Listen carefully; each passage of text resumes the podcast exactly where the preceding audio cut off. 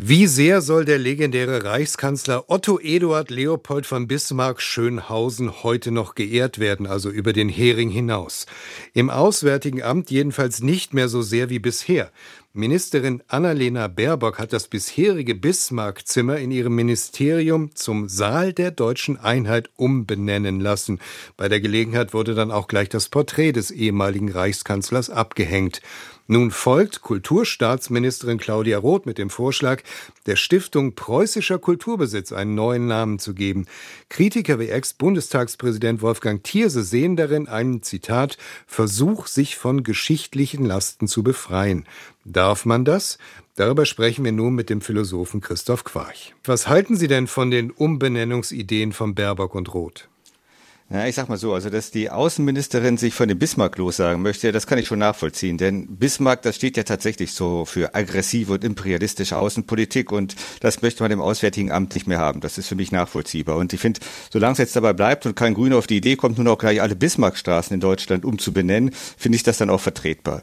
Was mir allerdings überhaupt nicht einleuchtet, ist, wieso dieser Raum da jetzt plötzlich Saal der deutschen Einheit heißen soll. Also das hat mit Außenpolitik ja dann auch nicht so viel zu tun.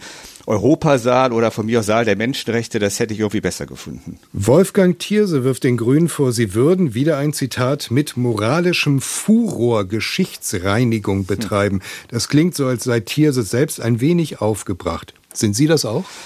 Äh, ja, also ich kann den Thierse schon ein bisschen verstehen. Also ich finde, es ist etwas zu scharf formuliert. Aber wenn man jetzt so auf, den, auf die Pläne der Kulturstaatsministerin schaut, dann kann ich es doch auch nachvollziehen. Denn ich finde, was ist jetzt wirklich falsch an einer Formulierung wie Stiftung preußischer Kulturbesitz? Ich meine, die Frau Roth stellt ja dann die rhetorische Frage, was Andy Warhol oder Joseph Beuys mit Preußen zu tun hätten. Aber das ist jetzt in meinen Augen echt ein schwaches Argument, denn die Werke hängen ja nur nicht in einem preußischen Kulturmuseum oder einem Kunstmuseum, sondern in Museen, die von einer Stiftung betrieben werden, die diesen Namen hat. Und dieser Name Name ist einfach völlig unerheblich. Also wenn man so schwach argumentiert, dann weckt man natürlich den Verdacht, dass es am Ende vielleicht doch um anderes geht, wie Geschichtsknitterung oder sowas. Das ist aber nicht das einzige Argument von Frau Roth. Sie meint, der aktuelle Name, wo preußisch drinsteht, der bringe nicht, wiederum ein Zitat, die Weltläufigkeit der Kulturgüter zum Ausdruck. Was sagen Sie dazu?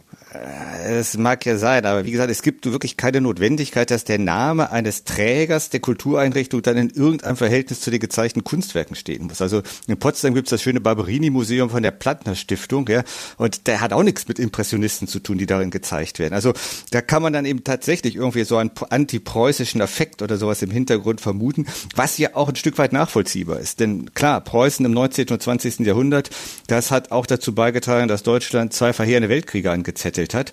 Aber man soll eben auch nicht vergessen, dass es auch ein ganz anderes Preußen gegeben hat. Also das Preußen der Aufklärung, der Bildung, das Preußen von Immanuel Kant und Wilhelm von Humboldt. Und das ist ja mit das Beste, was die deutsche Geschichte überhaupt zu bieten hat. Eigene Geschichte beziehungsweise die Geschichte seines Heimatlandes, die kann einen in manchen Punkten unangenehm bis peinlich sein. Ist eine Umbenennung dann das richtige und einzige Mittel, damit umzugehen? Ja, ich finde Umbenennung eben letzten Endes irgendwie immer problematisch, weil sich ja einfach auch die Geschichte ständig verändert und mit der Geschichte auch die Ideale oder auch die Ideologien, die man halt jeweils zur Geltung bringen möchte, nicht? Und das ist dann halt immer schon so latent totalitär, wenn man jetzt irgendwie dann Dinge umbenennen möchte. Da kann ich dann eben Tierses moralischen Furor schon irgendwie verstehen.